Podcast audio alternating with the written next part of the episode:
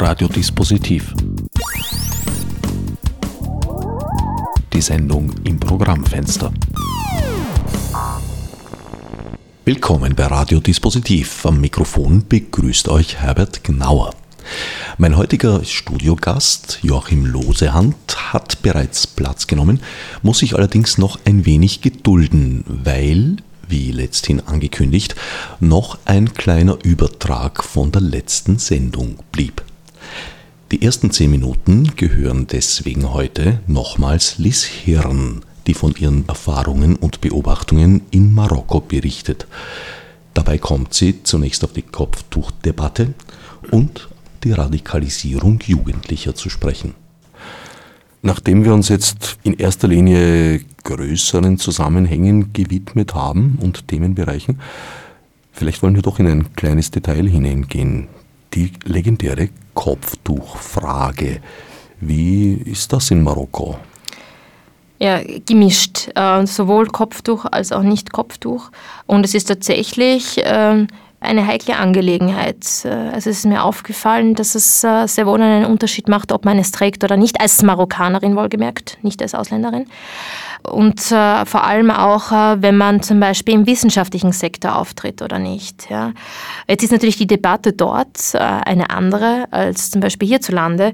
Äh, ich fand zum Beispiel sehr spannend. Äh, ich habe mich bis jetzt nicht getraut, dieses, dieses Thema dort äh, anzuschneiden, aber nicht aus dem Grund, weil ich Angst hatte, eine ehrliche Antwort darauf zu bekommen, sondern weil ich Angst hatte, eine höfliche Antwort darauf zu bekommen, nämlich eine, die dann wieder sehr an der Oberfläche bleibt und wieder an dem vorbeigeht, ähm, um das geht. Es, mir fällt da eine, ein Zitat ein von der Alice Schwarzer, die, glaube, bei einem Pfingstdialog in Graz-Seckau gesagt, dass äh, dieses Verhältnis von Kopftuch zu enthüllter Frau auf einem Plakat ein sehr interessantes wäre. Und darauf hätte sie eine ähm, Muslimin aufmerksam gemacht. Ja? Also warum denn einfach jetzt eine Frau mit Kopftuch so verwerflich sei, ja, und die wäre quasi das Objekt eines Mannes. Wie ist es denn da mit der enthüllten Frau auf diesen Plakatwänden, die da im, im Westen präsentiert wird? Und da wollte sie eben eine Antwort von Alice Schwarzer und sie hat einfach darauf gemeint, äh, sie hat vollkommen recht. Also beides ist eigentlich verwerflich, weil beides eigentlich die Frau zum Objekt macht, aber es ist auch beides abzulehnen. Und ihr Zugang dazu war, und dann fand ich sehr spannend zu sagen, natürlich gibt es äh, Frauen, die es tun, weil es ein Kleidungsstück ist, das ihnen gefällt. Es gibt aber auch die, die es tun, weil sie sich äh, es ihre Zugehörigkeit klar machen wollen, aber auch die, die es nicht freiwillig tun. Und daher sei es einfach eine Frage zu überlegen, wie freiwillig tut man es? Also man sollte die, die genauen Gründe des Anliegens tatsächlich überdenken, denn es würde als Unterdrückungssymbol transportiert werden, auch medial. Und das fand ich sehr spannend, weil äh, die Episode, die ich da hatte, war eben äh, meine, meine Kollegin, eine Professorin an der Transaktionswissenschaft, die ich kennengelernt habe ohne Kopftuch. Ich war dann tatsächlich, muss ich zugeben, kurzzeitig äh, schockiert, wie ich sie dann wieder getroffen habe mit Kopftuch. Und ich habe mich sehr gewundert darüber. Ich wollte es aber nicht thematisieren, weil das so eine Sache ist, die dauernd thematisiert wird. Äh, und ich nicht mit so einer Frage einleiten wollte. Und dann in der Pause in der Kantine plötzlich kommt eine Kollegin zu ihr, die ist aus Kenitra gekommen, hat einen Gastvertrag gehalten und war wie versteinert, als sie sie gesehen hat.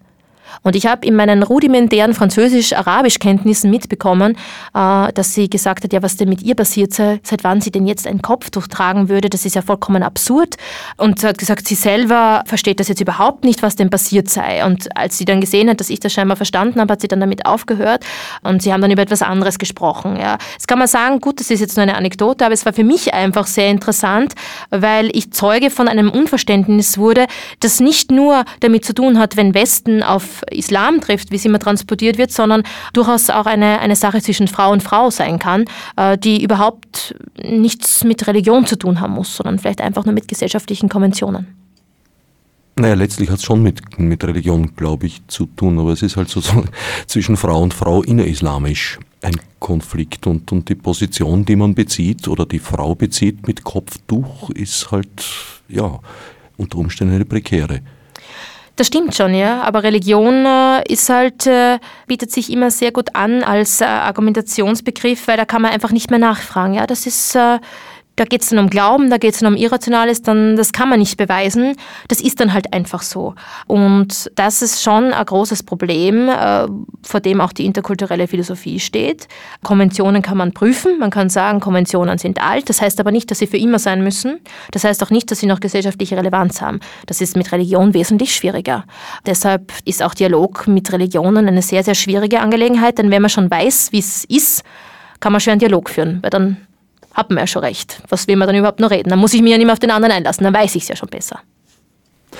Bei uns wird das natürlich medial immer sehr stark wahrgenommen, mhm. möglicherweise auch aufgebauscht, die Radikalisierung von Moslems innerhalb unserer Gesellschaft, die ich ein Stück weit auch daraus zumindest nachvollziehen kann, dass sie halt hier in einer angefeindeten Position leben, was sie eventuell in diese Richtung treiben könnte. Gibt es das in Marokko auch, dass dort junge Männer, sind es großenteils, aber zum Teil auch Mädchen, äh, sich als Kämpfer, Kämpferinnen beziehungsweise deren, äh, wie auch immer, Gespielinnen der IS anschließen? Es gibt natürlich Zahlen dazu. Ähm, und äh, es ist jetzt nicht so, dass äh, jetzt die offizielle Position Marokkos jetzt sagen würde, ja wunderbar oder das, das sind jetzt besonders religiöse, sondern es wird sehr kritisch gesehen. Ähm, es sind natürlich wieder vermehrt junge Männer. Wir haben auch in Marokko das große Problem von Arbeitslosigkeit, auch bei jungen Menschen. Und äh, wer tatsächlich äh, aufs Land fährt, äh, ob das jetzt im Sommer ist, also ich habe es vor allem im Sommer, in den Sommermonaten oft erlebt, gut, da gibt es noch den Tourismus, da gibt es noch Chance, dass man sich so einen Tageslöhner verdient oder vielleicht mal eine, zwei Wochen äh, engagiert wird. Also es ist ähm, äh, gerade junge Männer in Gruppen, die einfach überhaupt keine Perspektive haben. Also die weder die finanziellen Mittel haben, dass sie jetzt ins Ausland gehen oder irgendwo studieren oder irgendwelche Ausbildungen machen oder tatsächlich auch die Schulausbildung fertig machen können, sondern ja, da ist halt einfach wirklich nichts. Ja, also da sieht man dann die, die Frauen äh, in der Landwirtschaft arbeiten und die Kinder versorgen äh, und die jungen Männer am Straßenrand sitzen und rauchen, ja, weil es einfach nichts gibt. Ja. Ähm, damit will ich jetzt nicht sagen, dass das jetzt überall so ist, aber zu einem großen Teil tatsächlich ist es die Realität für sehr, sehr viele junge Männer dort. Ja. Also da gibt es äh, tatsächlich einen großen Überschuss an, an wirklich äh, fähigen jungen Menschen, die halt tatsächlich einfach keine Chance haben, ja? Oder zumindest äh, vielleicht auch nicht die Energie oder auch nicht den Zugang, den Access haben, dass sie sagen, sie, sie versuchen jetzt Chancen zu ergreifen oder auch gar nicht wissen, wie sie sollten. Ja? Ähm, da stellt sich einfach alles so einfach vor, wenn man jetzt aus Mitteleuropa kommt, äh, wo man dann vielleicht noch Berater hat, wo dann Sozialarbeiter sind, wo es dann Stellen gibt und selbst da ist es schon eine Hürde. Aber dort tatsächlich ist es oft wirklich ziemlich trist. Ja? Also da muss man, da muss man wirklich jetzt sage ich es genauso, wie es man denkt, muss man ziemlich hart sein, wenn man es zu irgendwas bringen will. Ja? Und dann ist man aber oft auch der, der dann tatsächlich seine Familie versorgt. Und damit meine ich jetzt nicht einmal Frau und Kinder, sondern vielleicht die Schwestern und den Schwager und die alte Mama, äh, die dann halt noch die Landwirtschaft hat und noch ganz traditionell lebt. Und ähm, ja, das darf man nicht vergessen. Also bei allen äh, Reformen, die es gibt, bei aller Modernisierung, die es gibt, da ist noch viel zu tun. Also so ist es nicht. Und diese Gruppen gibt es und natürlich sind die wie überall verführbar, weil äh, wenn man keine Chancen hat, äh, ja, ist es umso einfacher. Ja? Und wenn man dann auch noch ausgegrenzt wird oder dann keinen Zugang hat. Ja. Ist man empfänglich für Radikalisierungen in fast jeder Richtung. Ganz genau. Haben wir aber auch, wenn wir in gewisse Bezirke schauen. Also das ist ja jetzt nicht unbedingt äh, nur eine Frage von, äh, ob man dem Islam angehörig ist, sondern auch äh, welche Chancen man äh, äh, jungen Menschen bieten kann. Das betrifft Österreich auch. Allerdings würde sich der Verweis auf jüngste Wahlergebnisse in diesem Zusammenhang schon fast als Karlauer darstellen. Deine Projekte in Marokko sind nun abgeschlossen oder kehrst du wieder dorthin zurück? Also für den Moment sind sie zwar abgeschlossen, aber äh, da ich äh, wieder Anfragen bekommen habe, vielleicht ein Forschungsprojekt zu initiieren oder äh, wieder weitere Zusammenarbeiten zu machen, will ich mir gar nicht sagen, sie sind jetzt zu Ende. Äh, ich kehre ja auch immer wieder äh, zurück. Äh, also irgendwie, ähm, also ich werde ziemlich sicher wieder zurückkehren. Ähm, ich sage jetzt wirklich zurückkehren, weil ähm, ich denke, dass ich einfach über die Jahre des immer Wiederkommens auch einen Zugang aufgebaut habe. Und ich habe ja auch noch immer meine Vorteile und meine Fragen und da nehme ich mich jetzt gar nicht aus.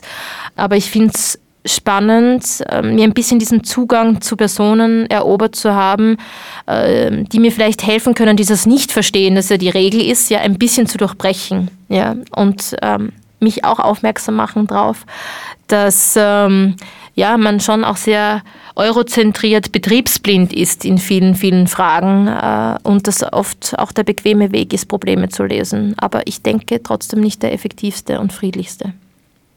An diesem Durchbrechen gedanklicher Regeln könntest du uns ja eventuell das nächste Mal wieder teilhaben lassen, als eine Art Korrespondentin von Radiodispositiv. Gerne. Immer gerne. Das ist ja auch die Aufgabe der Philosophie, wie ich denke. Soweit die Philosophin Liz Hirn zu ihren Erfahrungen und Beobachtungen in Marokko. Damit kommen wir zum eigentlichen Thema der heutigen Sendung. Joachim Losehand. Joachim, in welcher Funktion sitzt du denn jetzt heute hier? Als Vertreter von Vibe? Man kann sich im Grunde genommen aussuchen, glaube ich. Denn äh, alle Entitäten, äh, bei denen ich in der Regel ehrenamtlich mittue, haben ein und dasselbe Ziel, nämlich Urheberrecht im digitalen Zeitalter. Oder das ist das, womit ich mich bei diesen Entitäten damit beschäftige. Vibe oder das Forum Datenschutz und Demokratie haben noch andere Ziele natürlich, aber das ist eines der Ziele, mit denen ich mich dort beschäftige, genauso wie auch bei den freien Radios natürlich. Auch beim Forum Datenschutz steht das Urheberrecht im Mittelpunkt? Es steht nicht im Mittelpunkt und damit im Weg, sondern es ist ein Teil des Themas, mit dem sich das Forum Datenschutz und Demokratie beschäftigt, nämlich Demokratie und Bürgerrechte im digitalen Zeitalter. Und da gehört das Urheberrecht auch mit dazu. Jahreszeitlich bedingt haben wir in den letzten Wochen die übliche, wie soll ich sagen, Gesetzgeber-Rallye vor der Sommerpause des Nationalrats miterlebt. Einmal mehr war auch das Urheberrecht Teil dieses Rennens. Wie ist denn das heuer ausgegangen? Es ist heuer so ausgegangen, dass wir tatsächlich zum ersten Mal seit vielen Jahren wieder eine Urheberrechtsnovelle, die den Namen verdient, vom Umfang her in jedem Fall, durch den Nationalrat verabschiedet bekommen haben. In den vergangenen Jahren waren es ja dann in der Regel nur Initiativanträge, die sich mit den europäischen Richtlinien und deren Umsetzung hier in Österreich beschäftigt. Also Reparaturen ja, Reparaturen äh, ist etwas, äh, wie soll man sagen, pessimistisch gedacht natürlich. Jedes Gesetz oder jede Novelle ist in gewissem Maße eine Reparatur, kann aber natürlich auch als eine Modernisierung angesehen werden. Novelle soll ja, die Novella soll ja etwas Erneuerndes auch sein. Das äh, heißt nicht nur etwas Bestehendes wieder in Gang zu bringen, sondern das kann auch bedeuten, etwas Neues einzubauen und damit also bestimmte Adaptierungen und äh, Zukunftsfähigkeiten einer, einer Sache irgendwie zuzuführen. Was konkret wurde denn da diesmal erneuert? Es wurde im Grunde genommen das erneuert, worüber schon seit Ende 2012 gesprochen wurde. Das heißt, das Paket hat sich im Wesentlichen nicht gegenüber 2012 verändert, überhaupt nicht verändert gegenüber 2014. Also all diejenigen, die sich mit dem Urheberrecht und seiner äh, Entwicklung in Österreich beschäftigt haben, denen kann man sagen, habt ihr das von früher mitbekommen, so ist das jetzt nun Gesetz geworden im groben und ganzen, also was die Themen anlangt. Wir haben den Bereich des Wissenschaftsurheberrechts, Bildung und äh, Unterricht. Wir haben den Bereich der Filmurheberrechtsangelegenheiten be behandelt bekommen. Wir haben das Zitatrecht modernisiert und systematisiert bekommen. Und wir haben natürlich auch die Festplattenabgabe und einige andere, also Privatkopievergütung und noch einige andere Themen eher kleinerer Natur, die jetzt keine direkten Auswirkungen haben, in dieser Novelle mit verpackt. Also doch eine ganze Menge. Ja. Beschränken wir uns vielleicht zunächst auf den Kernbereich, das Urheberrecht. Da gab es ja letztes Jahr eine Reparatur aufgrund eines EuGH-Urteils betreffend die Cessio Legis bei den Filmproduzenten. Ja, wurde das jetzt in österreichisches Recht übernommen. Für alle, die mit dem Thema vielleicht nicht ganz so vertraut sind, die Cessio Legis hat bedeutet, dass die Urheberrechte eines Films automatisch in der Hand des Produzenten, der Produzentin liegen, die damit auch sämtliche Verwertungsrechte übernimmt. das war im Widerspruch zu europäischem Recht und ich glaube auch so ziemlich einzigartig ein historisch übrig gebliebenes Ding. Wurde diese Änderung jetzt im österreichischen Gesetz nachvollzogen? Also die Vermutungsregelung, also diese sogenannte Cessio Legis. Cessio Legis heißt Abtretung, ähm, also rechte Abtretung in dem Zusammenhang, äh, ist jetzt nicht etwas völlig Ungewöhnliches. Also das ist gerade im Filmbereich durchaus nichts Unbekanntes, auch in anderen Ländern, aber die Art und Weise, wie es in Österreich ausgestaltet war, ist in den Detailfragen tatsächlich äh, nicht rechtskonform gewesen mit europäischem Recht. Das hat man nun korrigiert. Allerdings muss man sagen, nicht so, dass wir jetzt keine Vermutungsregelung mehr hätten, sondern diese Vermutungsregelung besteht nach wie vor, aber sie besteht eben nun möglicherweise, das muss man natürlich möglicherweise wieder eben ausjudizieren, ich bin kein Filmurheberrechtsexperte, besteht so, dass sie hoffentlich doch jetzt EU-rechtskonform ist. Aber sie besteht nach wie vor weiterhin. Also es ist nach wie vor weiterhin so, dass die Vermutungsregelung greift. Ähm, man muss natürlich auch, das hat mir ein äh, befreundeter Kollege gesagt, äh, auch darauf hinweisen, äh, dass die kollektivvertraglichen Regelungen im Filmgeschäft meistens auch genau dieses vorsehen, dass sobald eben Verträge abgeschlossen, Arbeitsverträge abgeschlossen werden mit äh, Filmurhebern oder Miturhebern, dass dort eben auch eine entsprechende Abtretung an den Arbeitgeber, also den Filmproduzenten eben passiert. Was bedeutet das in der Realität? Das bedeutet in der Realität das Gleiche wie bei Arbeitnehmerurheberrechten. Äh, der Arbeitnehmer kann äh, selbstständig natürlich im Rahmen seiner Anstellung bei einem Unternehmen, Wirtschaftsunternehmen oder eben anderen Unternehmen, urheberrechtlich geschützte Werke schaffen, an denen er selber die Urheberschaft hat. Die Verwertungsrechte hingegen liegen in der Regel beim Arbeitgeber oder der hat einen Erstzugriff darauf. Das kommt auf die vertragliche Gestaltung an, aber in der Regel ist es genau wie im Patentrecht so, man erwirbt zwar Patentrechte als Erfinder oder eben Urheber, äh, Autor, äh, Urheberrechte, aber die wirtschaftliche Verwertung, weil sie im Rahmen der Tätigkeit für einen Arbeitgeber entstanden ist, diese Auswertung bleibt beim Arbeitgeber weil man ja auch dessen Investitionsmittel genutzt hat. Also wenn man jetzt eine Erfindung macht, irgendwie in einem Elektronikkonzern oder etwas. Ähnlich ist es auch im Filmgeschäft. Dort hat der Produzent als in gewissem Maße der Arbeitgeber als erstes sozusagen automatisch das Recht durch den Vertrag, der geschlossen wird, durch den Kollektivvertrag, aber auch durch die urheberrechtlichen Regelungen, hier Verwertungsrechte auszuüben. Ein Produzent kann von sich aus nicht sagen, er ist der Filmurheber, weil das sind die Regisseure, gegebenenfalls auch Cutter, also Schneider oder äh, Kameraleute, das genauso. Aber die Verwertungsrechte und das, was damit passiert, ist in der Hand des Produzenten. Was ist da jetzt der Unterschied zu früher?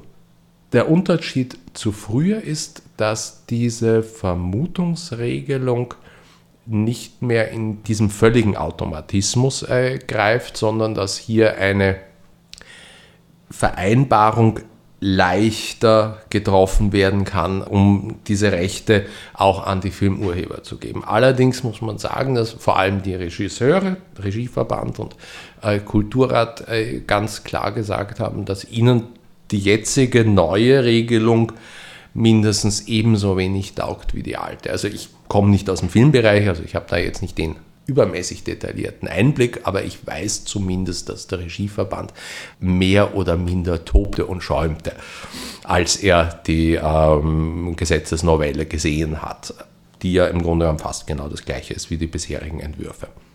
Also die Position der Filmurheber und Urheberinnen hat sich nicht verbessert. Nicht substanziell und wahrscheinlich auch nicht wahrnehmbar. Und in der Praxis ebenfalls gehe ich davon aus, dass nicht wirklich. Diese vertragliche Regelung, die du angesprochen hast, geht das jetzt schon in Richtung des viel zitierten und viel diskutierten Urhebervertragsrechts?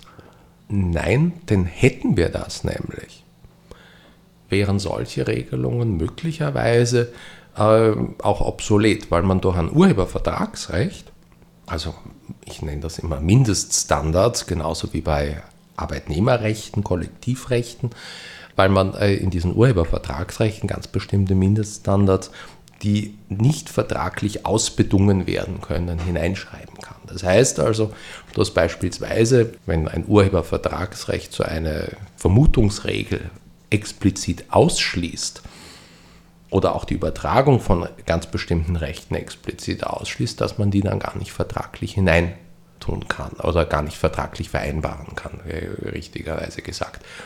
Siehe beim Zweitveröffentlichungsrecht für Wissenschaftler, auf das wir sicher auch noch kurz zu sprechen kommen. Das Urhebervertragsrecht wird von einigen Interessensvertretungen sehr begrüßt bzw. gefordert von anderen heftig abgelehnt. Was ist davon zu halten? Die Idee eines Urhebervertragsrechts wird begrüßt. Wir haben in Österreich kein Urhebervertragsrecht, das wir herzlich willkommen heißen dürften. Wir haben in Deutschland eines, das aber, wie sich herausgestellt hat, in der Praxis auch nicht ausreichend ist.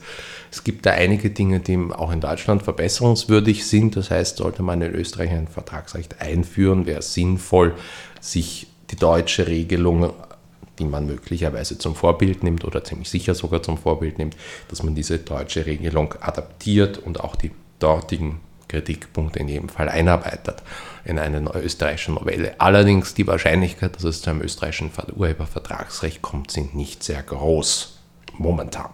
Das hat zwei Gründe. Zum einen haben sich, das muss ich leider sagen, die österreichischen Kunstschaffenden, Kulturmitarbeiter allesamt vor allem auf die Festplattenabgabe gestürzt und das zu ihrem großen Forderungsmomentum äh, gemacht und nicht das Urhebervertragsrecht beispielsweise, das ihre Gesamtsituation äh, mit Sicherheit verbessert hätte. Und zum anderen, ähm, und das ist auch wahrscheinlich der Grund, warum diese Forderung nicht äh, beispielsweise von der Initiative Kunst hat Recht so intensiv oder überhaupt aufs Tapet gebracht wurde. Der andere Grund ist, das können wir sehen, die Verlage, die ein solches Urhebervertragsrecht natürlich betreffen würde, haben in, den, in der Vergangenheit bei jeder äh, Novellierung, in der auch nur ansatzweise eine Art von Urhebervertragsrecht enthalten war, und das ist schon mal der Fall gewesen, ich glaube 2002, wenn ich mich nicht recht irre, aber jedenfalls in diesem Jahrtausend, äh, haben ganz klar in ihren Stellungnahmen gesagt, nein, das brauchen wir nicht. Das wollen wir nicht. Damit würden, was weiß ich, die gesamte Tätigkeit der Verlage in Österreich von jetzt auf gestern äh, verunmöglicht werden oder ähnliches. Das heißt also, in dem Moment, in dem es um ein Urhebervertragsrecht geht, haben die Verlage nicht mehr genau diese äh, so innige Partnerschaft mit ihren Autoren, äh, wie sie sie beispielsweise bei der Festplattenabgabe gehabt haben. Stichwort Festplattenabgabe. Da hat sich ja einiges getan. Ja, es hat sich der Name verändert. Das, äh, was wir früher Leerkassettenvergütung nannten und zwischenzeitlich äh, polemisch Festplattenabgabe heißt jetzt offiziell Speichermedienvergütung. Das ist in jedem Fall das Entscheidende, was sich getan hat. Die gesetzliche Regelung oder die Vergütungspflicht selber hat sich weitestgehend nicht verändert. Das heißt, wir haben entsprechend der OGH-Urteile und der EuGH-Urteile die in den letzten Monaten und Jahren, während dieser ganze Diskurs stattgefunden hat, haben wir eigentlich keine Notwendigkeit zur Neuregelung gehabt. Das Bundesministerium für Justiz stand immer schon auf dem Standpunkt, dass wir eine Adaptierung der Leerkassettenvergütungsregelung nicht brauchen, denn alle modernen Speichermediengeräte seien von dieser Regelung erfasst Kunst hat Recht hat damals oder auch die Verwertungsgesellschaften gesagt, nein, das ist nicht der Fall, wir brauchen eine Novelle. Inzwischen hat, haben höchstrichterliche Urteile das Gegenteil äh, nachgewiesen, nämlich selbstverständlich auch mit der alten Regelung hätten wir oder haben wir weiterhin auch auf eine unabgeschlossene Anzahl und Art von Geräten oder Trägermedien die Möglichkeit, eine Privatkopievergütung einzuheben muss eine Abgabe geleistet werden. Also sozusagen vom System her hat sich nichts verändert und von den eigentlichen Regelungen hat sich auch nichts verändert. Es hat allerdings keine Ausweitung gegeben, zum Beispiel, wie es gefordert wurde, nämlich es gibt keine Gerätekette. Gerätekette, was heißt das?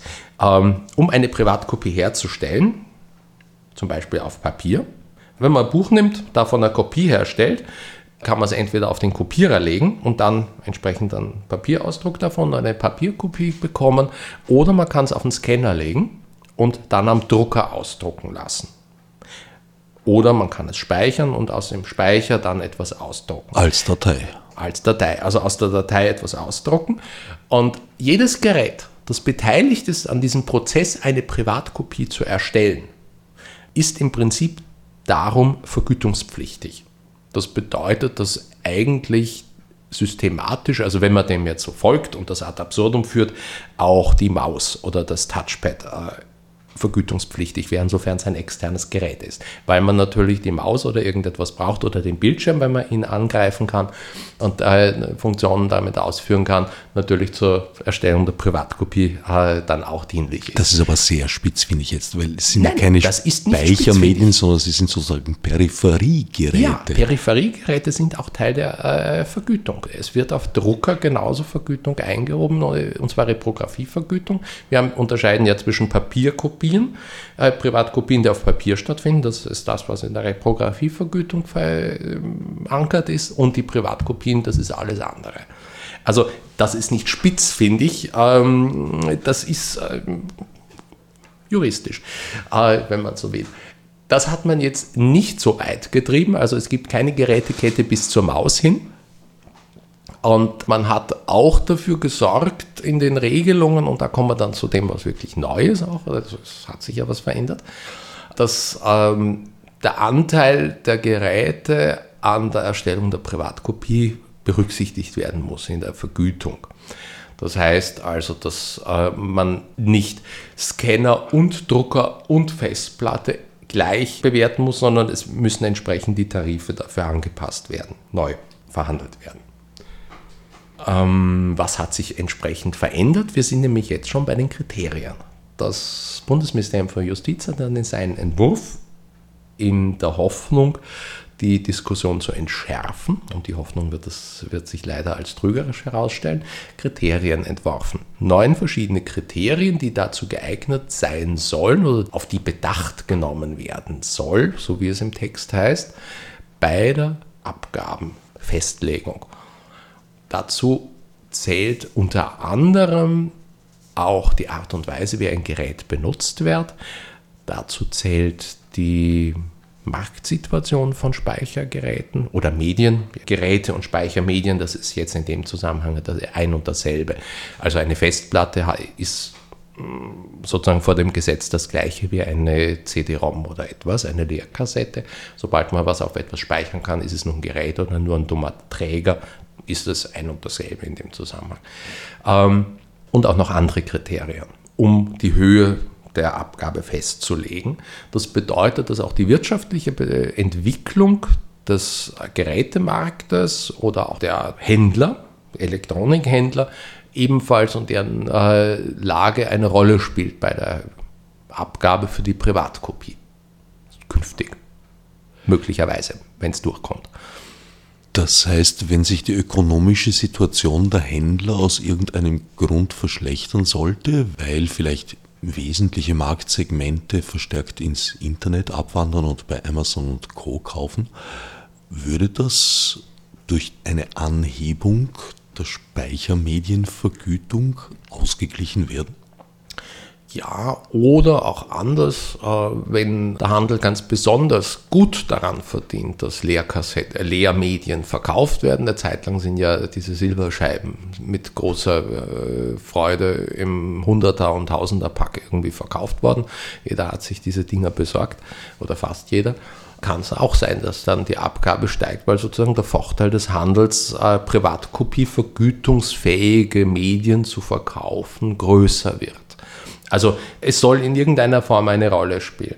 Die Schwierigkeit bei den Kriterien ist, nur ein Kriterium davon ist der Nachteil des Urhebers, der entsteht, weil es Privatkopierecht gibt.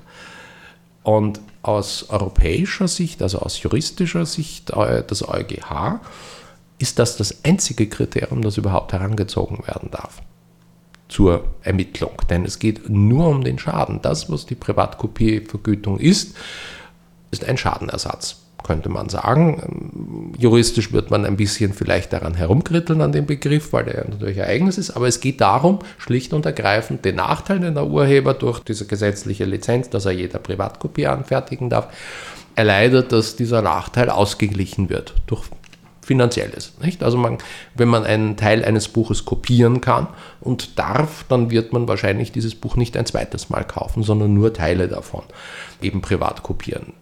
Und dieser Schaden wird ausgeglichen. Das heißt, nur eines dieser neuen Kriterien ist tatsächlich meines Erachtens auch geeignet, vor einer möglichen Klage überhaupt Bestand zu haben. Und alle anderen Kriterien, auch der Vorteil dessen, der kopiert, soll berücksichtigt werden, wie auch immer man das messen möchte und wie auch immer das im Verhältnis zum Nachteil dessen, der der Urheber ist, äh, stehen kann, denn der Nachteil des einen muss ja nicht der Vorteil des anderen sein, sondern was ganz anderes. All diese Kriterien sind also höchst zweifelhaft und sehr schwierig. Man hat allerdings, muss man zugeben, damit versucht, die Bemessung der Abgabenhöhe auf ein gewisses rationales Maß oder rationale Beine zu stellen, während vorher viele der Ansicht waren, und wohl nicht zu Unrecht, der Erste, der äh, unterm Tisch liegt äh, bei den Verhandlungen der Vertragspartner für die Tarife, verliert. Wie ist die Umsetzung dieser ökonomischen Klausel gedacht? Gibt es da sozusagen eine, eine Mindestsumme, die mit der Leerspeicherabgabe hereinkommen muss, sonst wird sie erhöht? Also die Umsetzung wird so passieren, äh, der Reihe nach, kurz, ja, es gibt solche Summen? Ja, die Frage ist also mit Ja zu beantworten. Äh, die Umsetzung passiert so, dass künftig Erhebungen passieren müssen, die Grundlage für die Tarifverhandlungen sind und ein Beirat geschaffen werden soll und auch die Aufsichtsbehörde für die Verwertungsgesellschaften damit zu tun haben wird, der dieses äh, ganze Prozedere in irgendeiner Weise beraten, begleiten soll wie das empirisch erhoben wird und was das für Zahlen sind und äh, wie veröffentlicht das dann äh, alles wird, ist äh, nicht ganz klar. Das heißt also, eben, es gibt ja immer irgendwelche Studien natürlich zum Nutzungsverhalten, aber wahrscheinlich keine Studien zur Schadenshöhe. Unabhängig jetzt davon, wie sinnvoll so ein Beirat und wie sinnvoll eine Nutzerstudie ist oder eine Nutzungsstudie ist, es geht ja eigentlich nur um den Schadenersatz, der zu leisten ist bedeutet das, dass nachdem nun diese Zahlen erhoben wurden, die Tarife auf die einzelnen Speichermedien verteilt werden oder entsprechend der Verwendung Tarife verhandelt und bepreist wird. Also dann wird ein USB-Stick bepreist mit so und so viel Euro und eine Festplatte mit einem Terabyte mit so und so viel Euro, mit 500 Gigabyte mit weniger oder mehr Euro. Und äh, es kann aber auch Geräte geben oder Medien geben, die gar kein Preisschild erhalten, gar keine Etikett sondern da heißt es, die Nutzung ist so marginal oder so unwahrscheinlich für Privatkopien wie zum Beispiel in Digitalkameras, diese Speicher, dass darauf keine Privatkopievergütung anfällt, weil man nur eigenes urheberrechtliches Material dort wahrscheinlichst abspeichern wird. Ist das jetzt ein Beispiel aus der Luft gegriffen oder Nein, ein konkretes? Das also ein, die, wäre ein konkretes Beispiel. Also die Speichermedien in Kameras sind ja. von der Abgabe ausgenommen. Das ist eines der Medien, die in der Rede stehen, ausgeschlossen zu werden. Also sie sind prinzipiell vergütungspflichtig, aber die Vergütung wird möglicherweise 0 Euro sein. Das sind üblicherweise SD-RAM-Steckkarten, die ja jetzt nicht nur in Kameras Verwendung finden, sondern in vielerlei Geräten. Bedeutet es kommt aufs Gerät an. Es kommt dann nicht auf die Steckkarte selber an, sondern es kommt aufs Gerät an, in dem sie steckt. Naja, aber. Oder kann, sind die, ich bin kein Techniker. Ich, äh, man steckt die von hier nach da nach dort. Naja, dann ist die Wahrscheinlichkeit, dass sie vergütungspflichtig werden, etwas größer unter Umständen, wenn man auch urheberrechtlich geschütztes Material äh, drauf äh, abspeichern könnte, weil sie in einem ganz anderen Gerät stecken könnten. Das ist jeweils dann in den Verhandlungen zu klären. Entscheidend ist jedenfalls, dass es vorgesehen sein muss, dass bei Medien, die mit an Sicherheit grenzender Wahrscheinlichkeit keinerlei fremdes urheberrechtlich geschütztes Material abgespeichert werden oder dafür nicht verwendet werden, auch mit 0 Euro bepreist werden können oder 0 Euro Abgabe belastet werden können oder sollen. Das klingt jetzt, als würde dieselbe Speicherkarte weniger kosten, wenn ich sie mit einer Kamera zusammen kaufe, als wenn ich sie so alleine kaufe, Möglicherweise oder? kann es das bedeuten. Am ich sage nur möglicherweise, weil die Tarifgestaltung ist natürlich frei und was dabei herauskommt, ist ja unterschiedlich, wenn wir uns die verschiedenen Tarifmodelle anschauen in den verschiedenen Ländern. Wir haben auf europäischer Ebene im Grunde genommen 28 verschiedene Tarifmodelle, wo 28 mal unterschiedliches mit unterschiedlichen belastet wird. Es ist ja eh erstaunlich, dass das in Österreich nicht gleich auch Landesgesetzebene geworden ist. Und wir das, neun das liegt am Urheberrecht. Dankenswerterweise ist das Urheberrecht eine nationale, eine Bundesangelegenheit. Das wäre natürlich ganz spannend, wenn man Rechte nur für Wien oder nur für Hernals oder äh, nur für Oberösterreich bekommt und äh, die Regelung jeweils an der Landesgrenze eine andere ist. Vielleicht eine Möglichkeit der Landes äh, Landeshauptleutekonferenz noch mehr frischen Wind in alles zu ja, bringen. Ja, ich sehe da ein Tätigkeitsfeld für Erwin ja. Bröll und es wäre nur konsequent. Im Prinzip ja, aber die Entwicklung geht natürlich in die andere Richtung, nämlich äh, das Urheberrecht globalisierter zu sehen, das Urheberrecht äh, transnationaler zu sehen. Und ähm, deswegen ist die Wahrscheinlichkeit leider nicht sehr groß, dass Herr Bröll auch ein eigenes Urheberrechtsgesetz für Niederösterreich äh, schaffen wird können. Wie in so vielen Bereichen sehe ich auch hier antagonistische Entwicklungen weil andererseits wird Geoblocking in der Realität immer häufiger und stärker. Ja, allerdings äh, gibt es da auch schon Entwicklungen, die sagen, ähm, dass es ein Hindernis beispielsweise im Binnenmarkt. Auf europäischer Ebene gibt es ja den Reda-Report, also diese ähm, Analyse des bestehenden Urheberrechts Rahmens auf europäischer Ebene von Julia Reda, die äh, berichtet hat für den Justizausschuss oder Justizkommission. Und äh, dort ist also Geoblocking als eines der Maßnahmen äh, erwähnt, die als problematisch angesehen werden oder die reformbedürftig angesehen werden. Große Überraschung, dass dieses Papier einer Piratin eine doch sehr breite Zustimmung erfahren hat. Es waren alle überrascht. Vor allem es waren alle überrascht, als sie das Papier gelesen haben, also den ursprünglichen Entwurf, den sie veröffentlicht hat. Man nahm an, also wenn man das jetzt vielleicht mit der römisch-katholischen Kirche vergleicht, wenn der Papst irgendwie eine Kommission einsetzt und äh, eine feministische Befreiungstheologin äh, zur Vorsitzenden oder Berichterstatterin machen würde, was passiert? Julia Reda hat nicht das Frauenpriestertum äh, gefordert einzuführen, äh, wenn man in dem Beispiel in der Metapher bleibt. Äh, und viele Urheberrechtsverbände haben, als sie den Bericht und, äh, gelesen haben und wirklich gelesen haben und nicht nur zur Kenntnis genommen haben, öffentlich auch gesagt, da seien ziemlich viele vernünftige Ideen drin und auch Forderungen und äh, der Aufschrei, der passiert ist, eine Piratin, Urheberrecht, äh, hat sich als völlig unbegründet und eigentlich nur populistisch und dumm erwiesen, weil die Leute sich nicht mit dem beschäftigt haben. Ähm, es waren nur Vorurteile. Was äh, tatsächlich jetzt dann herausgekommen ist, sicherlich einige der Punkte sind naturgemäß, sehr progressiv oder sagen wir mal sehr tief und sehr weitgreifend. Allerdings muss man sagen, ist das auch im politischen Konzept oder politischen Prozess sinnvoll, erst einmal eine größere Forderung zu stellen, denn in der Regel, so wie Berichte ja passieren oder wie der Weg eines solchen Berichts ist, können alle dann entsprechende Änderungsanträge einbringen, Amendments.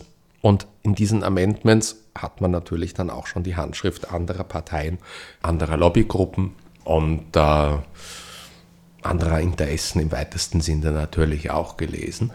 Und äh, man hat ja zum Schluss auch noch versucht, eine deutsche CDU-Abgeordnete äh, war das meines Wissens, die Panoramafreiheit auf gesamteuropäischer Ebene entweder abzuschaffen oder so massiv einzuschränken, dass sie nicht mehr eine solche zu nennen wäre. Das hat es nicht geschafft. Aber der Bericht ist ein offener Prozess und da fließen unterschiedlichste äh, Dinge ein und wenn man am Anfang das Feld einmal breit aufmacht und sagt, wir hätten gerne das und das und das wäre auch sinnvoll und das wäre auch gar nicht schlecht, dann hat man zumindest darüber sich Gedanken gemacht. Und dann muss man das begründen, warum man dagegen ist und so weiter und so fort. Oder warum man dafür ist dann. Das heißt, dieses heiß diskutierte Frühsommerthema der eingeschränkten Panoramafreiheit, was in der Darstellung einiger Medien bedeutet hätte, man müsste für dahin aus Urlaubsfotos erhebliche Teile wegretuschieren, bevor man sie zum Beispiel auf Facebook veröffentlichen kann. Das ist vom Tisch. Ja, ich muss sagen, irgendwie hat es mich ein bisschen an saure Gurkenzeit schon erinnert. Wenn man sich anschaut, in welchen Ländern es keine Panoramafreiheit gibt. Überhaupt keine. Also das, was gedacht ist in Europa, Frankreich zum Beispiel, und in welchen Ländern es Panoramafreiheit gibt. Sogar ein bisschen mehr als bei uns in Österreich. Und wir sind schon in Österreich schon sehr, sehr weitreichend dann musste man äh, einfach sagen, dass politisch Panoramafreiheit keinerlei Relevanz äh, oder kein wirkliches Standing haben wird. Denn Deutschland zum Beispiel und auch Großbritannien haben eine sehr weitreichende Panoramafreiheit, die eben auch kommerzielle Nutzungen, um die geht es in der Regel, äh, erlaubt. Also die Mehrheit aller Länder, aller Mitgliedstaaten in der Europäischen Union kennt Panoramafreiheit auch für kommerzielle Nutzungen dass sich das geändert hätte, ist sehr unwahrscheinlich, vor allem auch angesichts der Tatsache, dass die meisten Urheberverbände auch dagegen gewesen sind. Also von vornherein die Frage allerdings auch, ob jetzt damit, wie das äh, gerne kolportiert wurde, man dann irgendwie das Riesenrad oder den Stephansdom oder was auch immer oder das Haashaus jetzt besser gesagt, weil das äh, wäre sicherlich darunter gefallen, nicht der Stephansdom, äh, hätte wegretuschieren müssen. Die Frage ist ja nicht gewesen. Der Urheber des Stephansdoms ist schon lange genug verstorben. Ja, und es waren ja auch mehrere, aber und der letzte sozusagen, der letzte der Baumeister ist auch schon länger nicht mehr auf Erden. Die Schwierigkeit, die halt aufgetreten wäre, ist die Frage, erstens mal beim Stephansdom und beim Haashaus können wir es gut unterscheiden. Lebt der Urheber möglicherweise oder lebt er nicht? Oder ist die Schutzfrist abgelaufen, ja oder nein? Aber bei anderen Monumenten wäre es schwieriger gewesen, gerade auch bei öffentlichen Bildnissen. Es geht ja auch um Skulpturen und für den privaten, also im Urlaubsbereich, hätte es überhaupt keine Rolle gespielt. Das hat noch nie jemand mitbekommen, dass äh, Frankreich eine Panoramafreiheit kennt, weil ja alle im Urlaub massenhaft Fotos von allen möglichen, äh, auch modernen äh, Skulpturen, künstlerischen Bildern, Kunst und weiter machen. Das ähm, liegt mir jetzt schon seit einiger Zeit auf der Zunge, die Frage, wie lebt ja. sich in Frankreich ohne Panoramafreiheit? Muss man zum Beispiel das Sandro Pompidou aus dem Bild nehmen, wenn man davor fotografiert wurde? Nein, äh, die Sache ist folgendermaßen, also ich weiß es jetzt aus eigener Erfahrung auch nicht wirklich, äh, wie sich es damit jetzt lebt. Äh, ich habe nur gehört, dass ähm, beispielsweise die Lichtinstallation des Eiffelturm, die neu ist und damit urheberrechtlich geschützt ist, in der Art und Weise, wie sie halt da leuchtet, dass diese Lichtinstallation durchaus im Rahmen von kommerziellen Nutzungen nicht gestattet ist, ohne eine Lizenz ab, Lizenzkosten zu zahlen, irgendwie abzulichten oder zu verbreiten. Das heißt, da meldet sich dann eine Kanzlei und sagt, ihr verwendet gerade ein Bild mit der Lichtinstallation an bei unserer Rechnung. Also ein privates YouTube-Video, ich dürfte vor dem Eiffelturm tanzen. In Allerdings einen Kinofilm, in dem ich vor dem Eiffelturm tanze, wenn gerade die tolle neue Beleuchtung läuft, da müsste ich Rechte einholen. Anzunehmenderweise ja. Das ist richtig. Also es wird unterschieden hier zwischen gewerblicher, ja. gewinnorientierter Nutzung. Das war auch gedacht äh, seitens der ähm, Abgeordneten, die diesen Vorschlag eingebracht. Also es ging immer nur um die kommerzielle Nutzung. Die Schwierigkeit, die wir halt nun aber im Internet haben, und deswegen ist es auch vernünftig, dass man sich klar dagegen ausgesprochen hat, die Schwierigkeit, die wir haben, ist, was ist kommerziell oder gewerblich und was ist es nicht. Ist Facebook gewerblich? Ist es kommerziell? Die Nutzer selber sind in der Regel nicht kommerziell. Das sind Privatpersonen, die einfach ihre Urlaubsfotos da äh, verbreiten. Facebook selber ist aber ein kommerzielles Unternehmen. Und äh, das ist dann genau dieselbe Frage, sollte Facebook genau wie YouTube, eben Österreich AKM bei den Musikvideos, sollte Facebook denn äh, möglicherweise für die Panoramaaufnahmen von irgendwelchen geschützten Werken irgendeine Lizenz zahlen? Passiert das? Die Wahrscheinlichkeit, dass die das machen, ist ziemlich gering. Also anstelle etwas zu lösen und anstelle jetzt kommerziell auch Erlösmodelle zu schaffen durch solche Lizenzkosten, verkompliziert man möglicherweise die Dinge nur und schafft wieder neue Rechtsstreite. Also ähnlich Nein, nicht ähnlich, absolut unähnlich, aber ich dachte jetzt gerade dann kurz nach der ähm, Veröffentlichung des höchstrichterlichen Urteils in den Vereinigten Staaten zur gleichgeschlechtlichen Ehe oder zur Gleichstellung der Ehe von gleichgeschlechtlichen Menschen, gab es eine Karikatur, wo lauter Leute in Anzügen jubelten und äh, ganz begeistert waren und Regenbogenfahnen schwenkten. Und der Untertitel war, ach, so freuen sie sich. Nein, das sind nicht die Schwulen, das sind die Scheidungsanwälte. Also die Wahrscheinlichkeit, dass also eine Panoramafreiheit juristische Probleme aufwirft, ist ziemlich groß und freuen tun sich da dann nur die Urheberrechtsexperten und die äh, entsprechenden Kanzleien und Abmahnanwälte. Also das ist das Einzige, was wahrscheinlich der Fall sein wird.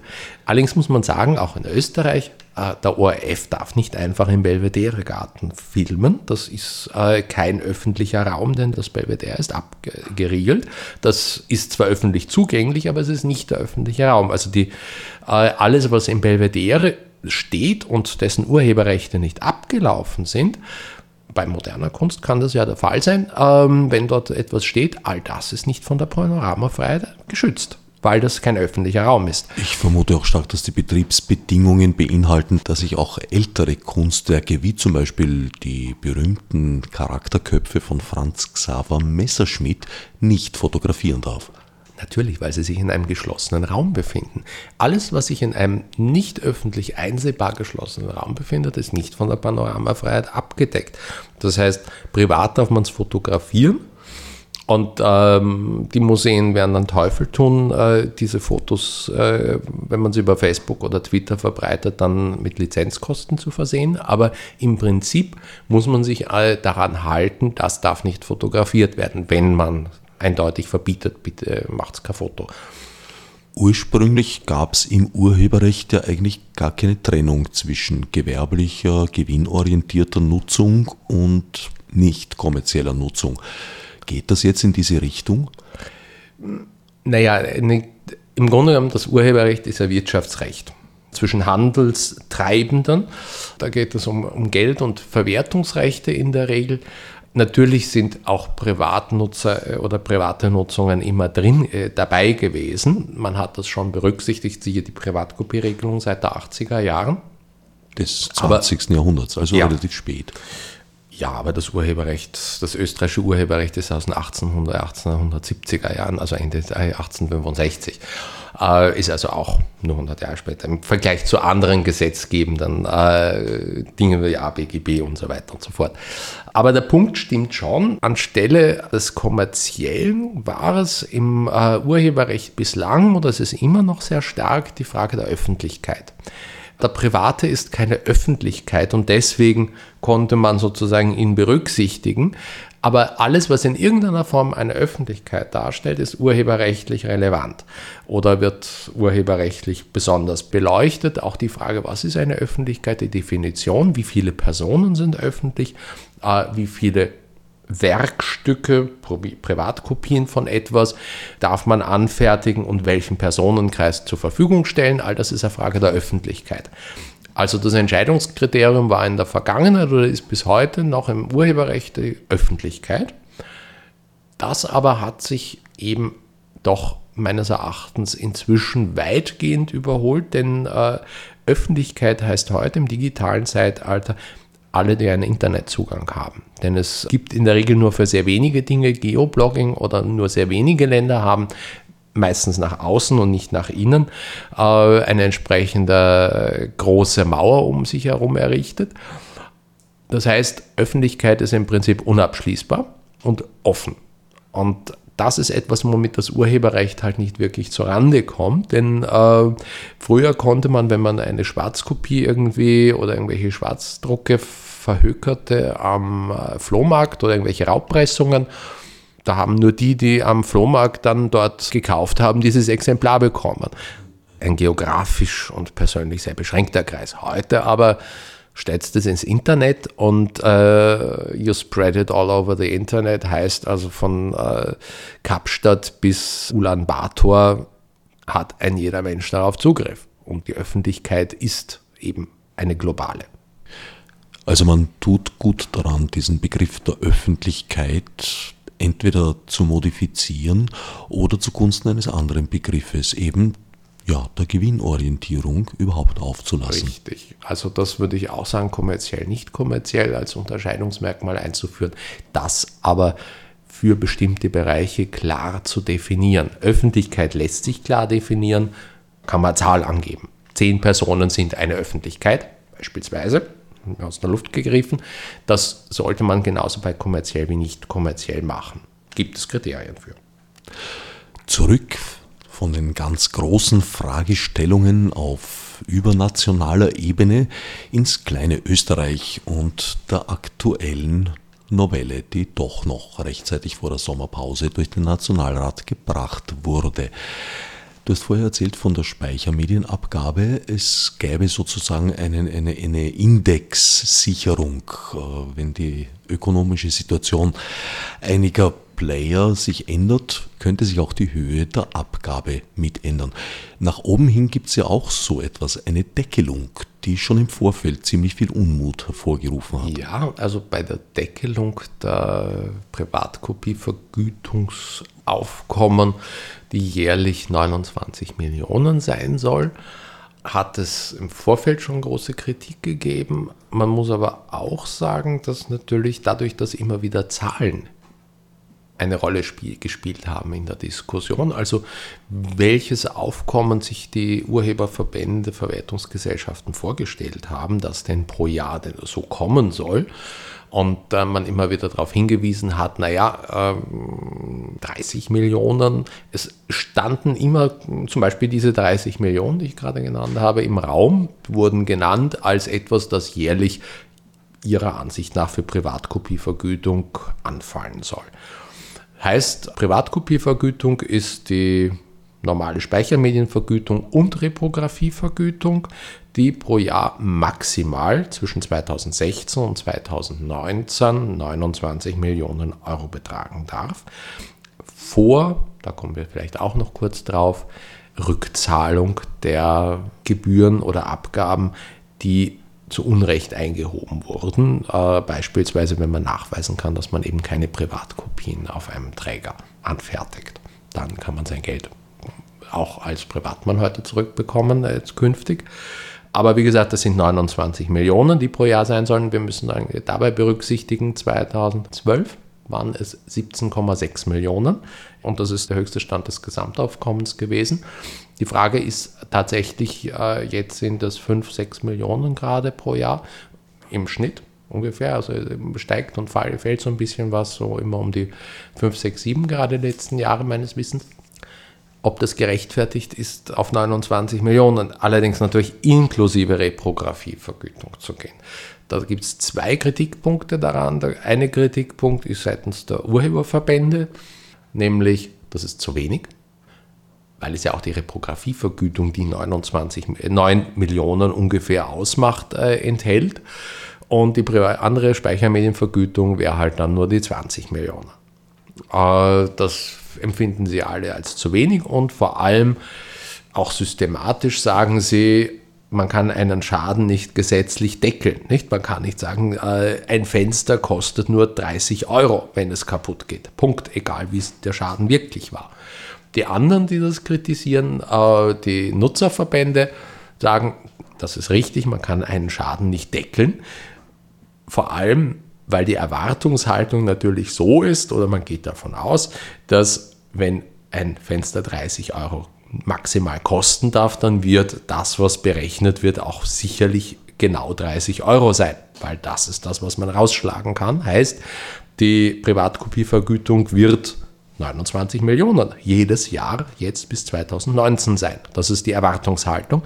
Und deswegen werden wahrscheinlich beide äh, Seiten gegen diese Regelung in irgendeiner Weise vorgehen. Gemeinsam. An sich sind wir jetzt am Ende der Sendezeit angelangt. Da Joachim Losehand allerdings um 10 Minuten beschnitten wurde, habe ich eben spontan beschlossen, auch dieser Sendung einen ordentlichen Cliffhanger zu verpassen. Für diesmal verabschiede ich mich von meinem Sendungsgast Joachim Losehand, um ihn gleich im selben Atemzug für die Fortsetzung in der kommenden Woche anzukündigen. Fürs Zuhören dankt Herbert Gnauer.